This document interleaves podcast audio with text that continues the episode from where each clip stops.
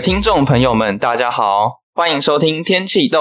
本节目由中华民国气象学会指导制作播出。《天气豆》每一集会邀请一位天豆大来宾，邀请您从不同角度了解台湾大气界的不同面貌。我是今天的主持人 Harry。我们今天邀请到的天豆大来宾是在中华航空公司联合管制处担任高级气象管理师的魏志宪博士。博士好，哎，大家好，谢谢。博士好，我们知道这个博士您是在华航这边工作的嘛？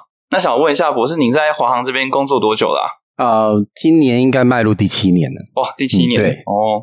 哎，那博士在华航的这个主要的工作内容是什么呢？嗯，我们这个部门叫联合管制处，那其实它是一个在航空公司里面是一个非常核心的部门，它就是专门负责航班的调度、飞行计划的制作。那这部分所有的气象的资讯的资源都是由我这边提供，所以我大概就针对我们所有的航线跟航路。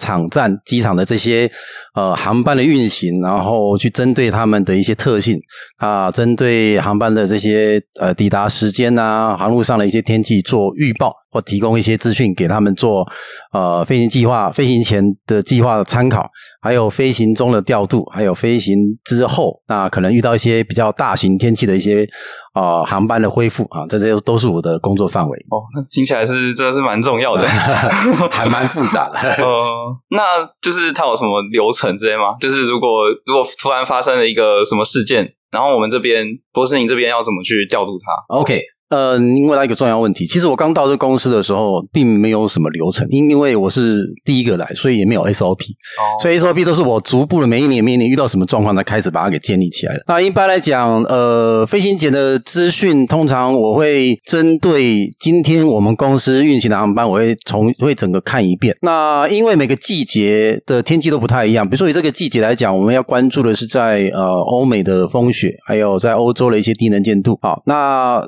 反而。而在这个北半球的一些呃副热带地区的这些天的那个机场，那我们就不需要去关注它的雷雨，雷雨基本上这个季节就不会发生。所以，实上我会针对呃，当然第一个我们要先对季节性的天气会有一些概念之后，然后我们再去看主要这一场站的一些天气状况，然后再针对这些天气啊、我去针对会不会影响到我们的航班，所以我要去 check 一下这些天气会不会影响我们的航班抵达时间，呃，会不会遇到这些不良的天气？那如果会的话，那我就会去跟我们的呃航机签派部啊，他那边是在做飞行计划，我会提醒他们说，你们今天要注意哪些场站，然后他会遇到什么问题。好，那一开始我只会讲了，就是早早前早先我刚到公司的时候，我大概只知道这些东西，但是后来慢慢知道他们一些应变跟调度的方式的时候，那我就开始会给他们一些建议，比如说我建议你多加多少时间的油啊，在空中可以做一做一些应变。如果说像大规模的灾变天气来讲，台风、大风雪，那我就会跟我右手边的啊那个航飞航管制部，我跟他们讲说，哎，你们可能要做一些什么样的调度。那甚至你可能要去注意到，那因为我现在知道他们的一些病变，我会更多的提醒他们说，你们可能要注意到，不能派遣什么样的飞行员啊，比如说刚换装的啊，或者是说他的飞行等级不够高的，那我会提醒他这一场战啊能见度不够，所以你可能要去换组员啊，或者是怎样的一个状况啊。所以基本上，呃，我们的作业流程大概就是这样子。好，所以首先，大家这第一件事情是把全世界天气都看过一遍，然后第二个再看一下航班有没有影响我们的航班，再最后再来针对这些问题，我再提供他们做一些意这个意见的参考。大概是这样子。好，那想问一下博士，就是在我们航空界，然后就是在这个气象这个领域嘛，这么久了，嗯，那想问一下，就是博士是什么时候开始对我们这个气象，我是开始有这个兴趣的？哦，其实你如果听过我求学过程啊，你们都会感到自己很骄傲，因为你们想，你们会想说，这么烂的人都可以。年老这样一个状况，我其实我其实是读呃读高职，就是我我那个年代因为高中很少，所以我连高中的尾巴都没碰到，所以我今天高职，呃高中念的是建筑制图科啊，所以呢，我后来后来，但是我因为那个时候其实我们见到高中选的一些志向，有时候到最后你发现你并不是对那方面很有兴趣的时候，念起来就会呃索然无味这样子，然后到最后念的念的不是很好，后来那个年代，我那个年代因为。呃，考量到很多的这这些，不管家里或者环境，所以后来我选择去念中正理工学院的专科班，然后念土木科。所以我那个时候念二年制的专科班。那念完之后呢，呃，事实上念的也不是很有兴趣，而且再加上那个时候呃，我们事实上毕业了都是要都是要发放到部队去，所以也觉得说念念第一名也不见得有什么好好结好下场，所以我们就觉得说，那干脆就没有什么目标这样一念，说我就念一个倒数第三名毕业。我一分发就分发到到陆军的野战部队。那但是到那个地方的时候，才真的开启我对于知识求知的一个欲望。为什么？因为第一个，我到我们那个年代在。部队的时候，很多的排长啊，很多人我们这些基层干部都是狱官啊，那那些狱官都是台大跟呃贵校啊这些毕业的，而且那个年代他们当完兵，很多都说我有到国外去留学。所以你会受到他们影响，就觉得哎，好念书是一件不错的事情。然后第二个是因为在野战部队很辛苦，所以我很想把它跳出，很跳，很想跳出那一个环境。那那时候唯一能够跳出的环境就是念书考试，所以后来我就发愤图强，好，然后就开始决定好好念书，好，然后我就那时候唯一就是可以再插班回来我以前的，就是我的母校中正理工学院，也就是现在的国防大学理工学院。那个时候，我发现其实我对航空工程、航空这一部分我蛮有兴趣。那当然，另外一方面是他们分发毕业的分发单位都是好单位，所以我们都会觉得说，哎，那念这个不错。所以我那个时候其实很努力在念，因为我们知道很多人可能都以航空工程为第一志愿。结果后来考试的结果分发下来的时候，我那个时候其实本来只想说啊，我只要填航空工程系就好，那其他系我都不想填。可是后来我们同学劝我说，你万一万一真的万一没上怎么办？我说对好，那好吧，那我就第二志愿我就随便乱填一个。当时没有物理系、应用物理系、大气科学组，我就给他填上去，结果就好死不死，我就真的上了应用物理系、航大气科学组。我那时候一气之下把成绩单撕掉了，我想说算了，不念，我要第二年再来。结果那一天撕掉成绩单那天晚上，我在部队发生一件很严重的事情，我跟我的长官吵架。呃，反正就是基本上我就知道说这个单我不能再待了，所以后来呢，我就决定。我要回去念书，所以就误打误撞就念了物理系气象组。嘿，我就后来跑去念气象。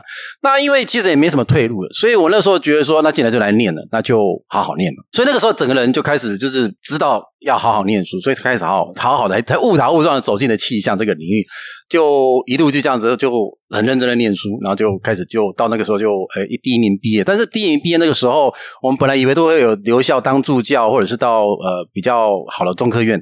但我们那年不知道为什么忽然就全部都分发部队，所以我那时候一分发我就换到我就换到空军气象连队，所以我那时候就开始我在气象单位的一个服务的一个路程，然后慢慢再从那边再去念硕士、博士这样子，对，然后就一度呃，其实应该说很认份啦，应该 就是说。因为既然就念了这一个专业了嘛，那我想说，不如就把它念好。因为其实也没什么回头路可以走，那所以就这样就一度就走到呃气象这样子，然后后来就硕士就本来是考上台大，但是后来我就回你自己中正理工学院念。那博士一样回自己中中正理工学院念。那基本上我的所有这些气象的过程，也也没有经历过外面的学校，就是通通都在自己的学校这样子。那那在博士班的时候，刚好有机会到呃 NCAR，就是那个国家大气研究中心做了一年的研究。好，所以这个其实我觉得有时候人生，嗯，不能这么讲了，就是说 很多的时候，其实虽然说是呃，不见得是按照你自己原先想的，不过我觉得很好玩，就是到后来我还是走到航空界、航空业界啊，也是回到航空这一块来。所以这个有时候际遇上来说，嗯，上帝的安排有时候你也不清楚，但是就是当下就觉得说。那个时候就真的就说，就说，好吧，那我既然就选择气象这一个专业，那我就把它念好。那但在当中，其实气象也是包罗万象，很多东西。那我们会找到一个部分是属于我自己觉得还蛮喜欢的，然后也蛮想去钻研的这一部分，然后就把那个部分做好。那我觉得这是当时我为什么会走到气象这一块，是跟我想你们听的时候，你们都会觉得自己很骄傲啊，原来这个人呃，这样误打误撞一定到这么一回事了哈。那对你们来说。这个学问能够把它念好，我想应该也不是什么太困难的事情。好，我是真的是，因为现在在华航也是担任很重要的位置哦。啊，是啊，是啊，是啊，对啊，所以其实我是真的是蛮厉害的。没有，没有，没有，没有。呃，我觉得过去其实有时候是这样子。我们当然不是说很顺利的从啊什么高中念大学，然后一路上念上来，因为也是曲折的走走了很多曲折路，但是这一些路。其实也造就我们在解决，我觉得最重要一点在解决问题上面。比如说，像我今天单单枪匹马到了航空业，然后要东西没东西，要人没人。那去了第一两个月，老实讲，我我要做什么我也搞不清楚，也没人带我，因为没有前面的人，你知道，我等于是前无古前无古人，后面到现在还没有来者，所以所以 所以。你根本不知道做什么，那不知道做什么，你就不能，你也不能坐以待毙啊。那就我们以前在工作的经验上来讲，就自己要去找问题，自己去找问题，自己去找你在这个环境当中跟你相关的问题，那你再去自己找解答。这样子，所以是呃摸索大概一段时间，慢慢也才知道要做什么。但是就是那个过去以前哦、呃、那样的环境造就我们，就是我们会自己去想办法去找找问题，然后自己想办法去找解答，把它解把它解答出来，找方法把它解答出来，对，而不会说说说去坐以待毙。我想这可能跟我过去的历练还是有很大的关系。那不是现在是在华航工作，那为什么当初会想要进到华航这个公司啊？我的很多选择都是误打误撞。哦啊、我觉得哈，其实。其实为什么我会想要接受访问？因为这一路过来啊，你不是说我今天把它规划好了，我朝这个方向去发展，都不是这样子。当年我后来呃，后来我念完博士之后，我回到呃气象联队工作的四个月，三四个月之后，刚好在南部的这个空军航空技技术学院的气象系，他们要找一位老师。那我那时候就申请说我要回去教书啊，所以后来联队也愿意成全这件事情，我就回到这个航空技术学院的。军事气象系，然后从助理教授开始当起。那后来就又有一个机会，我又调回到自己的母校——国防大学理工学院的，呃，他们叫环境资讯工程学系的大气组。然后又去从，就是从说去那边教书哈，从助理教授、副教授。后来我从那边退伍了。那退伍之后呢，嗯，刚好又刚好哈，这这是文化大学。那个时候刚好有位老师去留职停薪一年，哎，文化大学我就到了文化大学一年，那文化大学也也就给我这么一年，因为他只留留职留职停薪一年。那个时间我在想，我下一下一个路要往哪里走？哈，其实我也没想到说我会去文化大学，因为那个当中有很多曲折的问，很多曲折的事情发生。本来也不是我要去，后来变成我要去这样。然后呢，去了他，然后我也只能留一年。之后呢，下一步我要去哪里，我也不知道。那刚好有一个学生。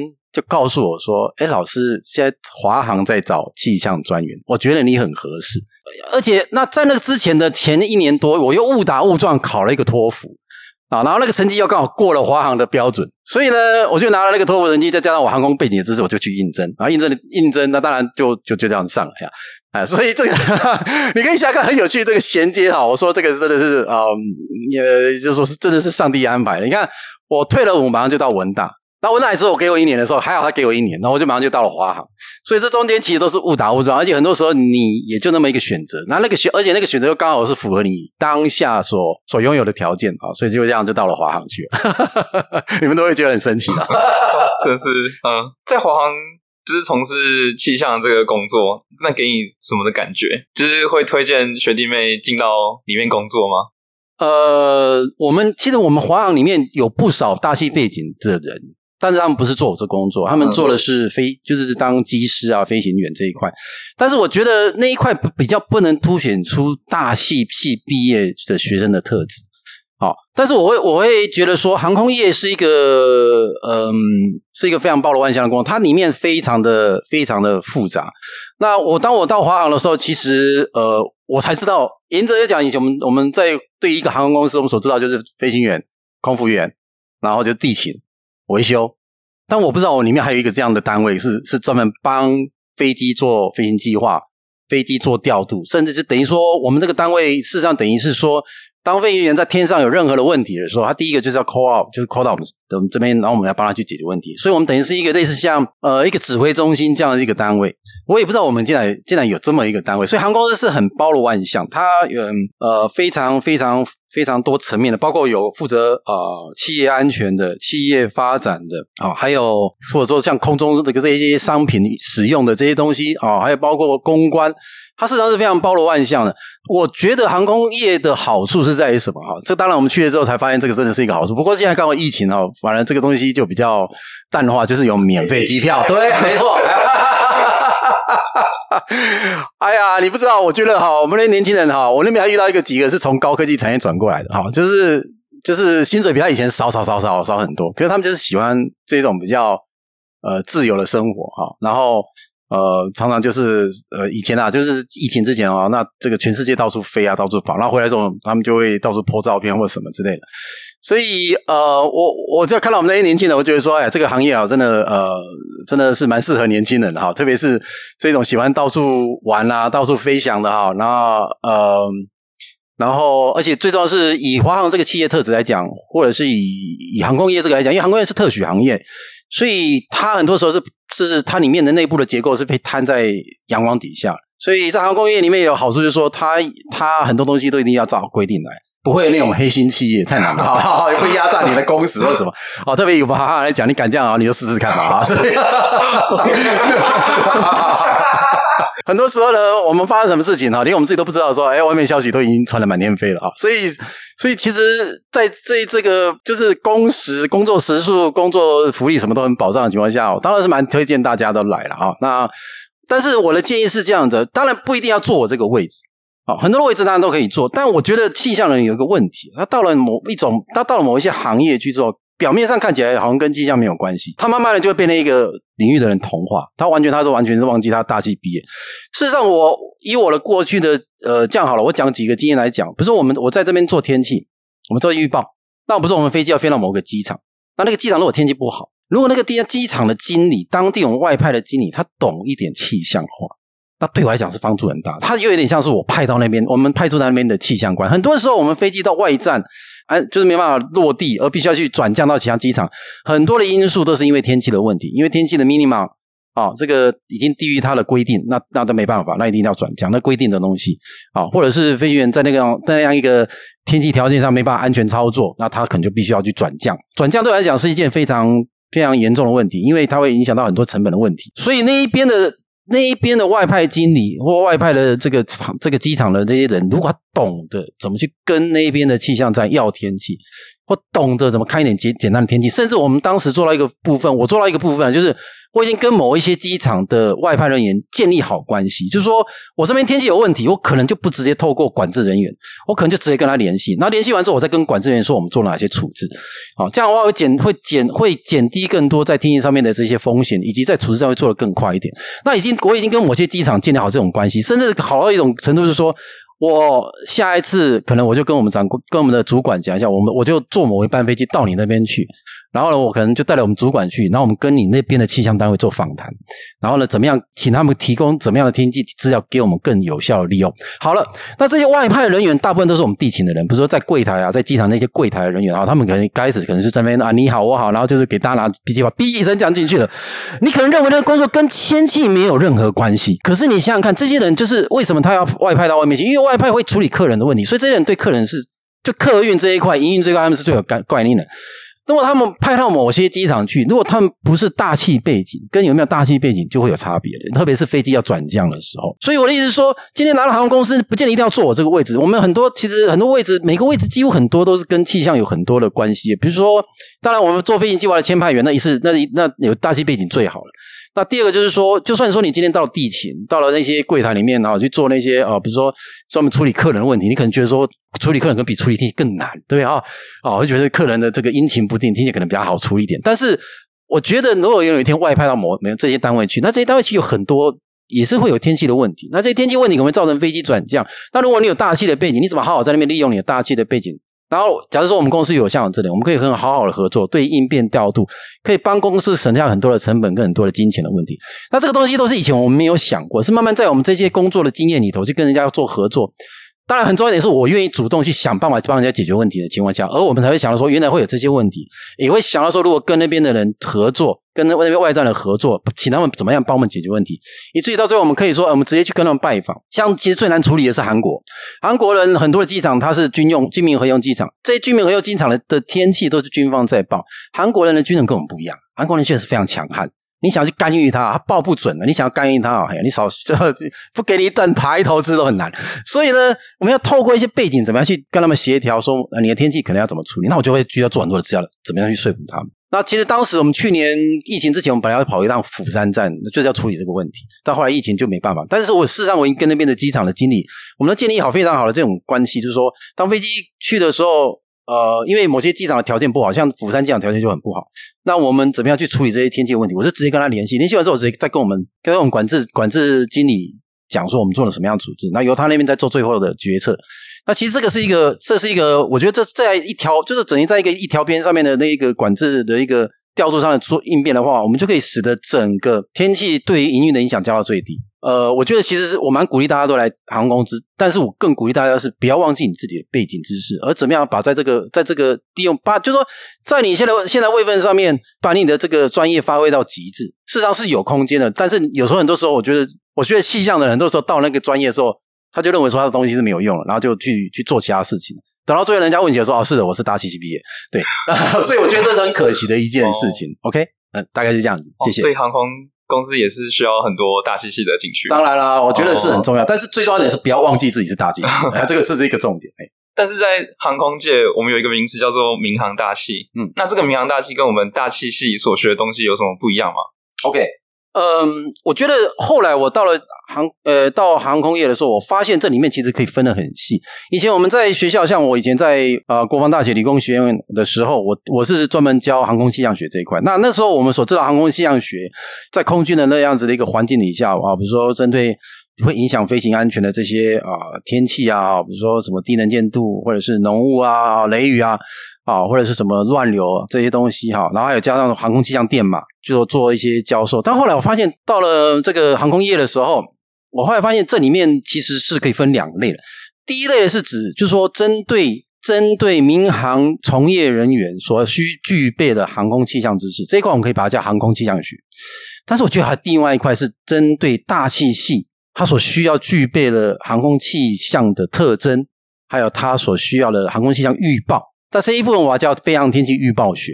为什么呢？因为航空气象，航空气象的一个在飞扬天气的这一个非常非常特别的一个状况，就是非常天气的每个机场，它都会有专责单位去负责它的观测跟预报。而且这些观测跟预报不是像中央气象局哦，基本上中央气象局的观测跟预报是连不起来的。哦，你不因为中央气象局的观测的那个的那个那些有人观测站，它会报很多很多的资料，包括什么云云高云雾都会报。可是你去看中央气象局的预报里面是没有这些资讯。可是，在民航界界的观测跟预报是连在一起的。我观测要看，我预报要做什么，观测就看什么，绝对不会说不一样。啊，所以这两个东西就是说可以去追民航业的这种民航大气的这种大气科学，它的预报跟观测，它的观它的预报是可以可以借由观测来做校验，所以这个就很重要了啊。所以等于说它的观它的预报如果不准。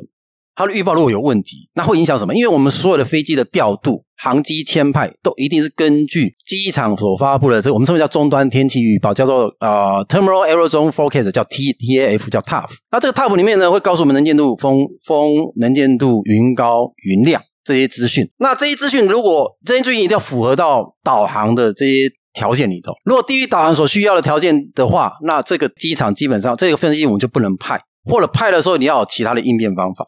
所以这里面是相当复杂，所以我觉得应该分成两块，就是第一块当然针对航民航从业人员所需要了解的这些这些天气现象、这些天气的知识啊，包括我刚刚讲雷云、低能见度、浓雾这些东西，那这个我们称为叫航空气象学。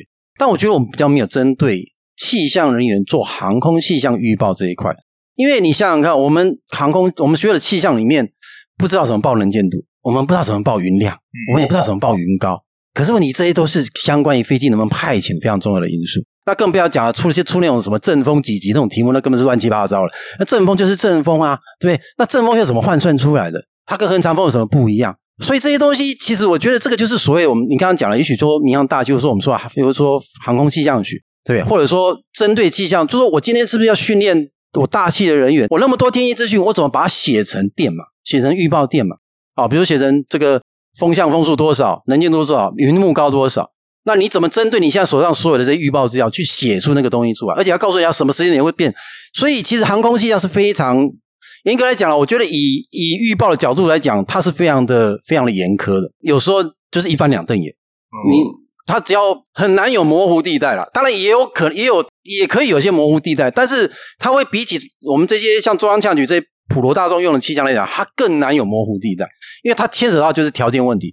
一张航图上面明明写的清楚。我的导航，我这个导航设施所需要的天气条件就这么死在这个地方，低于它，让你就想都别想啊！所以我在想，这个大概就是我们在民航界使用的这些大气的一些啊、呃、资讯，还有对于大气的这些了解啊，完跟一般我们所学到的东西都是非常不一样的地方。它是非常非常的严苛，也非常非常挑战你在预报，还有非还有在知识的整在资料整合上面的这一块的能力的啊。哦，嗯，好，那。诶，你刚刚博士在开头有讲说，博士之前有在大学有教过书嘛？对，就是博士他现在就您您现在就是在产官学都有待过，嗯、对，比较特殊。那觉得台湾的教育啊，就是在衔接上面，嗯，就有有什么需要补足的？呃，其实对，其实对这件事情，老实讲，我后来到了民航界，我的感触是蛮多的啊，因为我我讲刚刚讲了一个例子嘛，就是。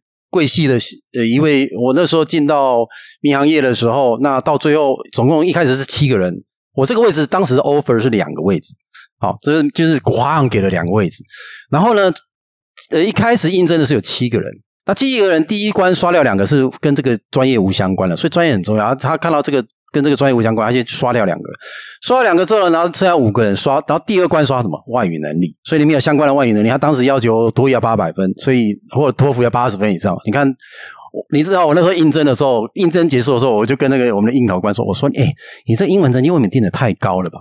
好，他说：“那当然了，因为你们进来的职等不一样哈，所以你他们对气象人员是有很大的期待啊。哈哈”那。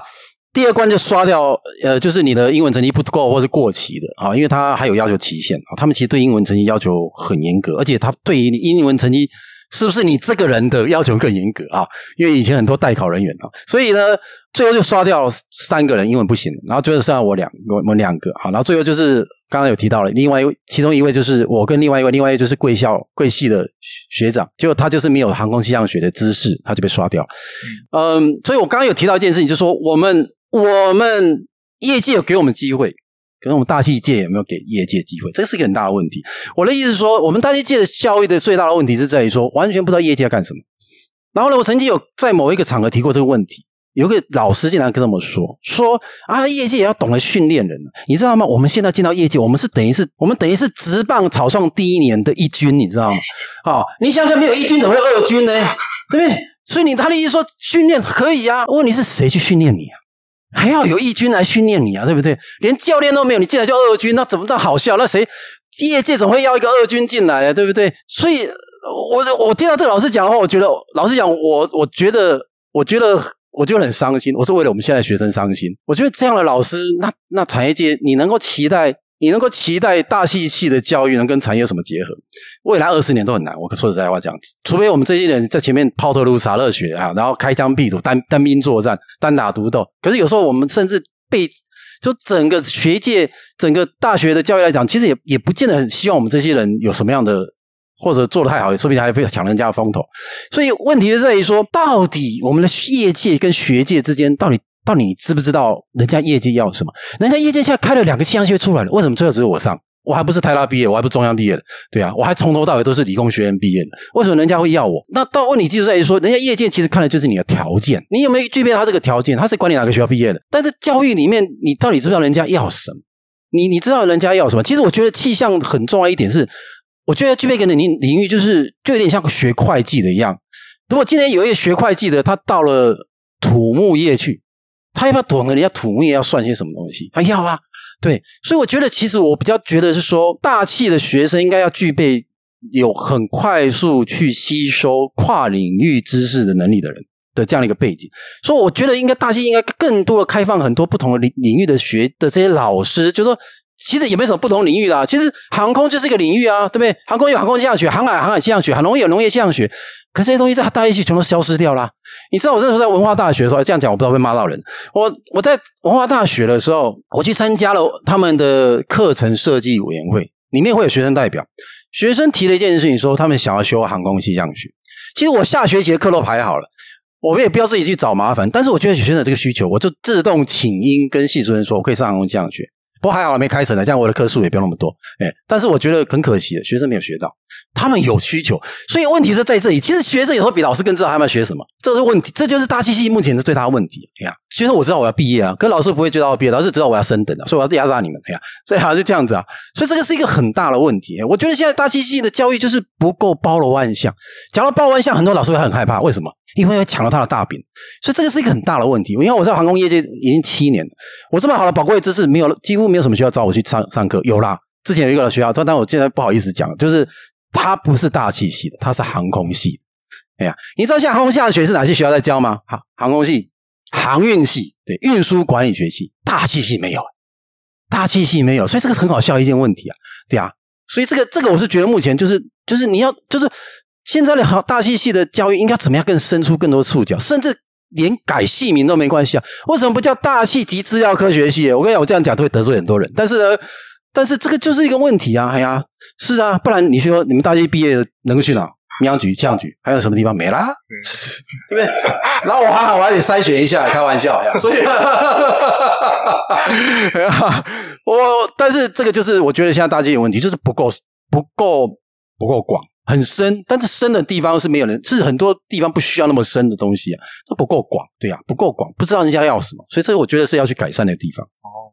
哦，那老师，你在那个大学的时候，就是有教过航空气象学？嗯然后好像还有开一门课叫做飞行计划气象实习，嗯，那具体内容是什么？哦，那个其实是我后来到华航的时候开的呀。那那个是一个包一个整个的的一个 package 的课程，基本上它就是在讲我们这个一个一个航机签派员的养成教育。那航机签派员的养成教育有分三部分，第一个部分就是航空气象学，第二个部分是这个导航与载重平衡，第三个是飞行计划制作。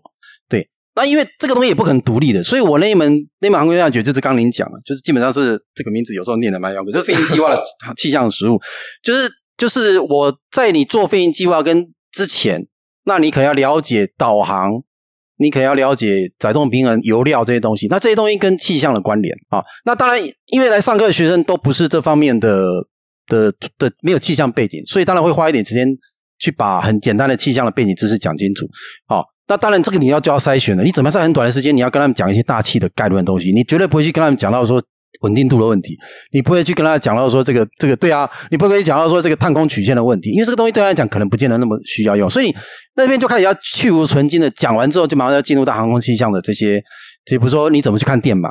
啊，比如说什么叫做刚我讲了 TAF 啊，META 啊，航空地形报告、航空特天气特别报告啊，还有什么叫做显著天气图啊是一个美的，是一个 Weather Chart 啊，这些啊，显著天气条件、显著天气图、火山灰图怎么去看？然后呢，呃，另外导航条件，比如说导航这些导航就会跟后面导航知识做一个配合，比如说呃，不同的导航条件底下天气条件是怎么去预定的啊？那什么叫能见度？那就会影响能见度的天气是什么？那不同的季节有什么样的这些危害天气？啊，那区分了两种，比如说啊，对于航路上的啊，当然是乱流跟积冰。啊，那乱流的飞的条件在发生在什么条件上？那这个会配合我们的航这个显著天气条件图去看。好，那当然这个会又会讲到说有关于国际民航组织针对航空气象的规范，这个也要跟他们讲清楚啊。这民航组织怎么去看个规范？那这在在那个。啊、呃、，ICAO 就是国际民航组织，它的一个赴约三哈，Annex Three 哈，这个部分就写到非常多详细有关航空气象的这一律这个规范，光这个部分大概就可以讲很久了。所以这个大概就是我在上这门课的时候，我所要讲的一些内容。那这个大概在大机器里面都没有讲到过了，嘿。所以我想大概就是这些东西。所以我们进去华航也是要上一些有关的课，这样。如果你是来当签派员的话，航空强机签派员的话，我觉得在气象这一块可能可以少掉几个时数了。哎，就是说比较简单的这些气象部分，但是后面的像如果说你们在在系里面没有上航空气象学，你们一定不知道什么叫 META TAF 啊这些，或者是 SIGMET SIG Retro，那就要从头上起。所以这个大概，所以我才说啊，如果对大。如果说你知道吗？其实因为你们大气背景进来的话，大家都会对你们有些期望。可是如果说啊，糟糕，好像也要从头训起的话，那他们可能会利用利用其他人。而且再说进华航空公司，英文是第一条件，英文不好，在你再怎么好的背景知识，都是第一关就被刷掉，这样子。嘿，所以。所以，我倒觉得说，其实，其实啊，不过这个话说回来，我也不知道系里面会不会做这种事情。照讲，真的应该要学一点航空气象，因为再说这些电码的东西，不管是我刚刚讲的这个航空例行天气报告啊、META 啊，或者是哦，这个这个终端天气预报，这个东西其实都跟天气有关了。为什么气象？为什么大机器不教？我也搞不清楚啊。然后还有所谓 SIG Weather Chart 里面画的都是积冰乱流啊，但是跟天气有关啦，为什么也没有没有教？我也搞不清楚。哎呀，对，那这东西如果懂的话，其实说实在话，在签派员初训的。气象课基本上大概就可以不用再上。那这样的话，对我们的我们，你知道，其实签派员的初训气象课程占了大概将近四分之一弱的时数，所以你大概你可以将近有呃大概有三个月，你就可以不用上气象课，马上就可以进入到载重平衡跟导航这一块。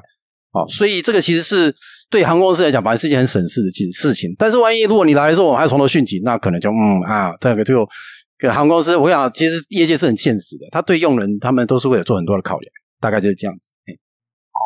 或是你是也会需要训练前排？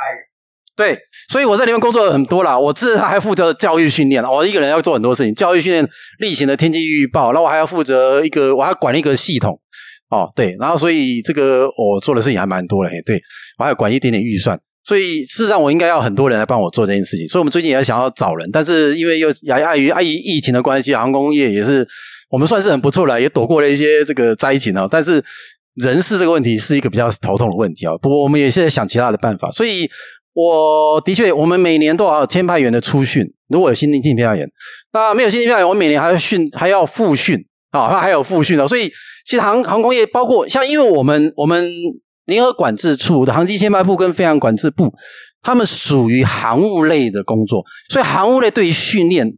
玩训这种东西是非常非常 care 的，就像其很多的时候，我们的训练基本上是几乎是比照于飞行员，所以每一年，比如说像我们的管制部的这些经理助理，他们每一年都要两小时的气象课程，他们复复训是两天，两天里面就有两小时的气象课程。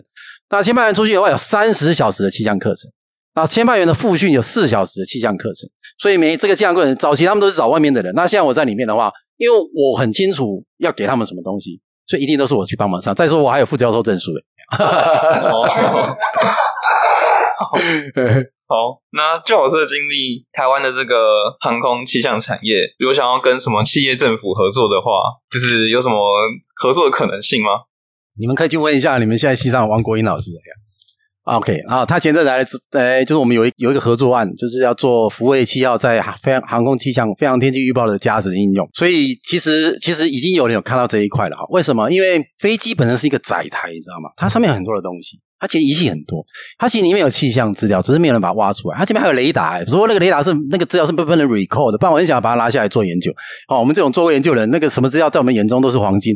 所以呢，整个航空业的跟气象之间来讲，其实是非常密切关系的。他们就说，我一进去，他们告诉我，我们就是看天吃饭。哦，所以这个就是一语道破这个行业非常需要的一个一个背景的东西。听完都很想进去。搞签派员。刚刚老师有说，就是天全要要要要知道是全世界的天气嘛？嗯、那我们是怎么怎么知道那些地方？因为我们我们也没有去过，然后也不知道他那边的天气。那要怎么知道？呃，就是他之后的天气的状况会怎样？哦，所以这个里面就牵扯到你你要有数据分析的能力啊。因为我没有去过，对啊。那我要我觉得最重要一点是气候条件你要先知道，所以我就会先把它去去网络上把他们说的这些。这些我刚刚讲到这 Meta 或 Spatial 这些航空天气观测资料呢，其实网络上很多 archive，他们都已经都有十几年的资料了。我就把全部抓回来，然后我就自己写程式，我先把它分析，把它分析。而且还有一点就是，其实很多站很多站你大概都知道，大概都会知道。第一个，当你航班到的时间很重要，比如说我们到欧洲，我们都是早上到，到欧洲下雷雨干你什么事？也你没什么事，因为一般讲午后雷雨你根本就不要管，对不对？所以欧洲我不会去想要午后雷雨的问题，所以。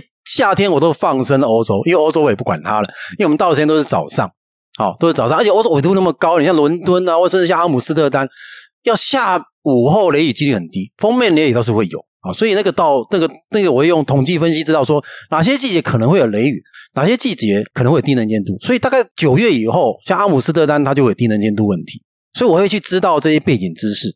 那这些背景知识就那怎么办？就是要从统计资料来，所以我就所以还好，因为。我以前本身就是我，我本来很喜欢写程式，我我应该算是大气界里面大概最早使用 Python 这个程式来处理知识。我大概是二十年前就开始用，好，所以那个时候很多大气学学大气界都还不知道什么叫 Python，只知道 Fortran 而已。我大概快二十年前就开始用这个东西。我第一件事情就是拿来处理 data 资料。你看，对啊，以前 data 资料用 Fortran 写，哎呦，那么累干什么？对，Python 马上两三下就解决了呀。对，那 Python 现在很发达了，非常的，我们也没想到，我那时候也没想到 Python 会发展到这种地步。所以，我现在用 Python，我要我解一个资料，我做统计资料，对他讲易如反掌的事情。对，而且我自己要写解码程式。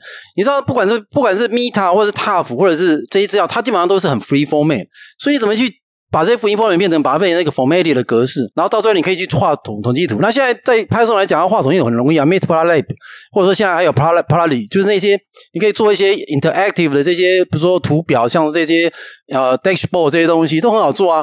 对，所以这些对来讲都不困难，所以我只要有资料，我只我就可以写程式，我就可以做统计。所以这一块也是后来我们华航也看，我们都我们的我们这些上面的人看到说，哦，原来气象可以这样搞了啊！呃，他们以前都知道看电码，他们不知道他可以电码可以做这么多事情。所以这是你要去发挥你的价值的地方啊！对，如果你做的事情跟那些签派员一样的话，那我还要干嘛？所以我都会先透过这些东西，我先了解背景知识之后。然后接下来我再去，当然接下来就开始结合航班啊这些东西。然后最重要一点是你要善用数值天气预报模式资料。好，那当然，当然，我就刚那时候刚进华航的时候，我觉得遇到一些蛮不错的一个机会，就是 Windy 刚好出来了。啊，Wendy 是一个非常好的平台，它很快就可以告诉你知识。可是 Wendy 也有个缺点，是大家都可以看，大家可以乱报，所以这也会造成说你怎么去说服他们，你讲的比他们正确，这也是一个重点，因为他们也会看 Wendy。好，那第二个就是你也要会去懂得说去抓那些人家看不到的资料，比如说现在网络上很多这些各个国家他们的数字模式，他们有 free 的 open data 这些出来，比如像日本，你们可能都不知道啊。所以我说，其实我会发现呢，我们在大企业也没有教这个东西。你我们现在大企业都在教研发人员怎么去写模式啊。怎么去 develop 一个模式，或 develop 一些方法去改善模式，这个是人家在业界里面是属于研发人员在做。但怎么样去用这么多资料做一份好的预报，这个气象都没有在教。那我这么多资料。你怎么去挖挖矿？我们说来 data mining 嘛，你怎么挖矿嘛啊？所以我后来发现是那些人教我，诶是那那我们那些天那些管制人都知道哪边有气象东西。然后我后来看到这些东西，哦，原来这个东西，我再从这个东西去跳到背后里面去找到 raw data 回来。然后那些东西大部分都是 grep two 的格式。我再写，我再用 Python 啊、Perl 啊，或者用这个 Grids 把它解出来之后，我马上就可以画图，马上就可以点那个点出来之后，那个点那个位置风。啊，甚至现在可以，现在有些模式会报云量，低、中、高云的云量，你可以知道大概云高会是多少。所以透过这些资料，我们再整合背景资料，我们就可以做一份很不错的预报。那当然，我刚刚讲航班的特性，我也要知道。像你我说啊，这个夏天我就把欧洲给放生了，因为雷雨根本就不要管了，对吧？所以我就可以专注在某一些比较需要的场站里头。那这些东西其实就是。你的背景的，你的天气学学的好不好？这个时候就会被出被揭露出来。所以这个大家这样子去处理这样子的一个呃，全世界航班跟全世界的天气，很多人说哇，你看全世界，当然里面一定有美角了。我说没，对不对？不然怎么可能一个人搞那么多天气？你要先想办法去筛嘛。你的 filter 要先设好，把那 filter 掉了，filter out 的东西，你再来去专注你要看的东西。那不过这个要花一点时间啊，大概我也是透过了一年之后，我大概才建立这样的一个能力。哦，我有有几个问题，哎，想再麻烦。没问题，没问题，说。哎，那我想问，就是其他国家的，好像他们在做这种跟气象的，好像会去找外面的公司。据我所知，像 Weather News，他们就有一部分在做这件事情。那以台湾来讲，现在在做这件事情就是博士你自己在做嘛？那如果你有建议说，如果未来台湾要这样发展，是要像国外公司这样，还是自己一个航空公司自己本身就要有这样的？一个单位、一个部门去做这种天气分析。OK，你们其实都不知道哈。那 Weather News 这个东西，它直接对口，应也是要对口到气象人员。其实他们在对中国大陆的时候，哦、他们最大市场在中国大陆。对对对，对，对，他们对，因为我刚刚有讲到，中国大陆航空公司都有气象人员，规模最大的是厦门航空，还有十九个人。你想想看，那部门有多大？对，呃，他们我那个时候去是只有十六个，那十九个人。那全世界最大的航空气象公司，就其实我以前在国外，在在很多老师学校演讲都有，最大的是在达美，达美。他们有二十六到三十个人，那他们都会有一个，他们事实上他们自己没有气象模式啊，你你也不要以为他们多厉害，但是他们都是透过就是这些呃，就是这些 vendor，他们这些气象的这些公司直接对口到气象人员，那气象人员是把他们所提供的资料转化成他们内部需要的资料，所以其实事实上，我觉得以台湾的市场来讲，应该要先想办法让企业里面找气象的人，等到把企业的胃口养大了，你再去成立气象公司。你现在连企业的胃口都没大起来的时候，你怎么去找气象公司？你不笑死人一件事情吗？我跟你说，所以因为台湾对于气象的需求仍然处于一个模棱两可、不知道的一个状况下，那所以我们这些单兵作战人就很需要。你知道我们现在负肩负多大责任了？我现在我记得进到航空公司，我我自己里面知道，我大概就是成败在这这一个时刻，我也可以把它做得很烂，然后到我退休的时候，这个位置自然就不见了。对，但我也可以把它做得很好，让我让我可以把这个地方可以繁衍子孙、绵延不息。对，所以你看我们这种继往开来的工作有多么重要。当然。我做烂了也无所谓了，反正也不能骂我。可是问题是在于说，我觉得现在台湾的气象的产业界处在一个状况，就是一定要有人当先锋啊，讲的你是当烈士的，好，所以就是就一定要去开创一些机会，让企业知道这个这个重要性。我讲一个重点，今天台积电这些行业产产业是全台湾用水量最大的公司，他为什么不在脸上人家在他们屋顶上面装个降雨雷达，找一批气象人去养它？为什么？我觉得他们也是个需要，为什么？因为这些水都给你用了，你难道不要知道你头顶上下多少雨吗？对 不对？政府可以要求啊，对不对？政府可以要求他们啊。对，宝山水库上面的雨下多大？宝山水库净流量从哪边来？他们有必要知道，不是他们只能当使用者啊。而且像你知道，现在讲求永续的部分，所以我们我们公司现在开发一个叫 T，不是开发，我们现在在做一件事叫 TCFD，你应该有听过气象财气候相关财务揭露这件事情，就是你这一个企业对于气候变迁以及气候的呃议题，你到底有多少的资金，还有多少的这些呃公司的资源投入在里头？那现在慢慢已经在讲究这个，而且这个是未来外资投资的时候，它非常重要的一个参考数据。包括我们现在公司之前也加入所谓的道琼指数、永续指数的这个部分啊。那这个部分我在公司我也有参与到，特别是在 data 提供这个部分，我大概算是比较多，因为他们也要知道说到底天气对我们的航班有多大的影响，以至于造成后面的财务损失。好，那当然天气越变越剧烈的情况下，对一定是跟气候的关有很大的关系嘛。这里面有很多很多的这些这些呃这些。呃，这我怎么讲到这边来？好，就是这么多人相关性的啊。所以我的意思说，这里面有很多的议题可以去做。那我觉得，首先就是一定要企业里面要有气象的人，他们可以愿意成立一个可能十人的团队。那你想想看，如果有这么多企业成立十人团队，就有多少的职缺出来？多少人直接出来？因为一个气象公司了不起，在台湾来讲，你知道 Weather News 有多少人吗？九百人呢、这九百已经很多了，跟象局一样贵。哎，可是这种规模，全世界也不过就一家两家而已。你还不要说全台湾，对啊。而且你知道 Weather News 投资了多少多少经费在当中啊？他他投资了很多设备，他们自己发射自己的立方卫星，自己发自己发展自己的小卫小气象雷达。而且他们最引以为豪，就是因为我们是他的客户，长隆也是他们客户。那我们每年都要去他们公司开会。他们其实对我的职业是很感兴趣的哈，对，当然这后面大家也会衍生到一些工作了哈，这个这个互的互动。那他们投资很多的设备在对于火山的灰的喷发的这种及时监测，他们其实投资了很多的设备在当中。你想想看，他在大老远的地方投火山放一个他的设备，他要花多少钱去维护？所以这东西后来后面会造成，就是会制造出很多的这些产值，就在于说我们用他的服务的时候，我们就要付很多的钱。对，但是这一种工作。全世界没有几家可以做得起来。那我觉得以台湾的规模更难，所以我会建议，其实比较多的是建议这一产业部分要投资找气象人来帮他做永续这一块。即使不做永续，也不是说做不做永续，就是说对于他自己自身本身的环境监控，他有责任。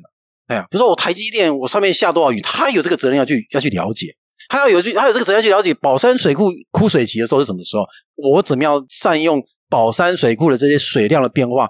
而来去对我的产能做一些调整，而不是每次都说我没水、没水、没水啊！当然了，没水啊，水利署那就急得要死。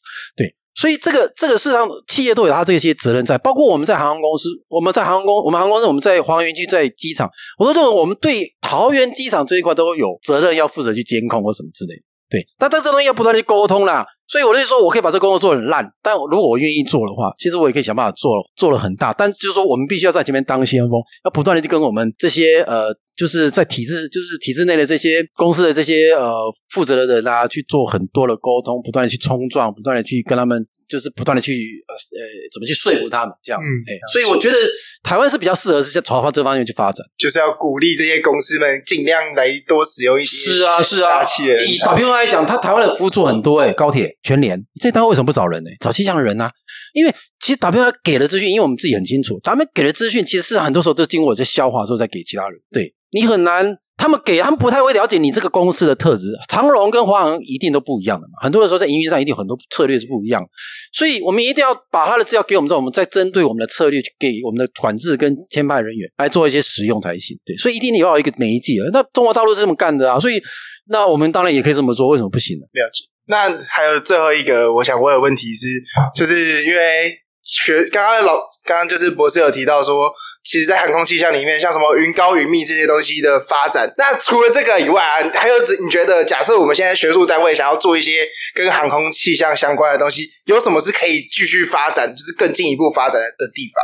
其实我觉得，光云云高云云雾这个东西，把它预报好，对，预报好就很不错了。而且事实上，像 EC 啊，或者是 GFS model 啊，或甚至像日本的 JMA 的这个 MSM model 里面，都已经有中低高云云量了。可是中央气象局的 Open Data 里面就没有这个资讯啊！哎呀，我们抓下来就没有，很可惜啊。那为什么他不履历出来？我相信他也做得到。而且第二个是什么，你知道吗？其实有很多的时候，我们在学学校学过叫参数化。可你们想过预报也有参数化的概念？我我曾经在做预报的时候，在报欧洲的低能见度的时候，我发现能，我发现依稀的能见度资料是不能用的啊，因为这个差异太大。可是我发现依稀它这一机场，包括阿姆斯特丹、法兰克福，他们低能见度会对应到依稀的某一个资料，会有一个正相关，就叫做云底高度。所以我每次在看云底的时候，我一点云底高度只要低于一百公尺，我就知道这个地方明天一定会有低能见度。而且这一个部分我做过很多的测试，我发现它的准确率大概到七成，所以还蛮不错，七到八成。所以事实上，事实上很多的时候，这就是参数化，就是我今天不见得要去直接知道这个值，但我可以通过别的值去 imply 说这个地方会有这个现象发生。它这个预报的能力我们从来没有教过，对不对？我们知道参数化，可是老师讲参数化什么，你也说不出个所以然来。对啊，只知道是 parameterization，但是问题是你根本就不知道它到底真正在应用预报上来讲，你是不是有很多的时候，我们预报值不见得是用到那个值。比如说，我今天也许从温度跟露点温度的差值可以去 imply 到某一些，比如说能见度，whatever 这些东西。对，但这个东西事实上我们在作业上很少人会用得到。我告诉你，像专案下去的人也不见得有知道这么一回事。那是因为你要常常去看 data，常常去用 data，常常去做校验，常常去做比。我其实在讲一件事情是这样子，就我们在做预报的时候，我们还忽略了一件事情。因为我们在看很多的资料的时候，我假设说我同样的资料给两个人看，会写出两种不同的预报资料出来。为什么？这个我们这叫认知心理学的问题。可这个东西其实从来没有在气象界被讨论过。就是我人资料经过人之后写出来，为什么会有两种不同的预报？这个人的认知在哪里？这个人认知其实对于训练是有很大的很大的帮助，你知道？也就我们对于人在看资料以及在看图像资料化为数字资料这一个过程里头。是对预报的训练是非常重要的观念，可是事实上这个研究基本上气象界是从来没有人想过，也不会有人去想这个问题。真的是蛮有趣的，这个东西真的很难报。其实连观测其实就都已经不好做了，是是没错。但是我说的确还是有些方法了，对，就是我也不能说到了机到了公司之后我说哎这个东西不能报，那要我干嘛？对，所以我就想办法嘛。但是我觉得我我我觉得还有一点就重要一点说，你知道吗？其实云高跟能见度，特别是云高，很多时候都是人工报出来的，他就用人去观测，所以你要透过。气候的统计值，这气候统计值会会告诉我们这个地方这些人喜欢怎么报。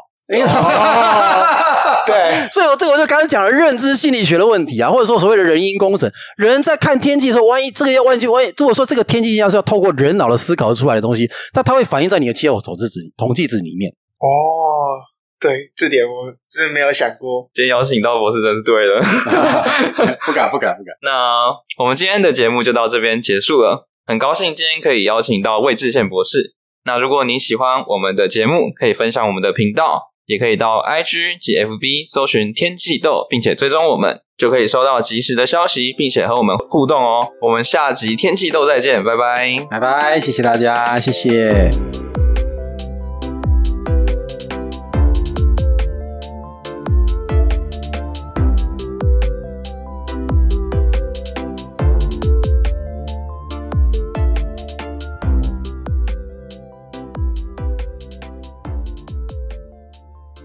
观测的时候，能见度乱写。对啊，因为现在其实都乱写，我怎么知道啊？是啊，对啊，到需要训练，对，都要训练。对，但如果这个训练基本上，我觉得从气候统计，你也可以知道那边的训练到底是怎样。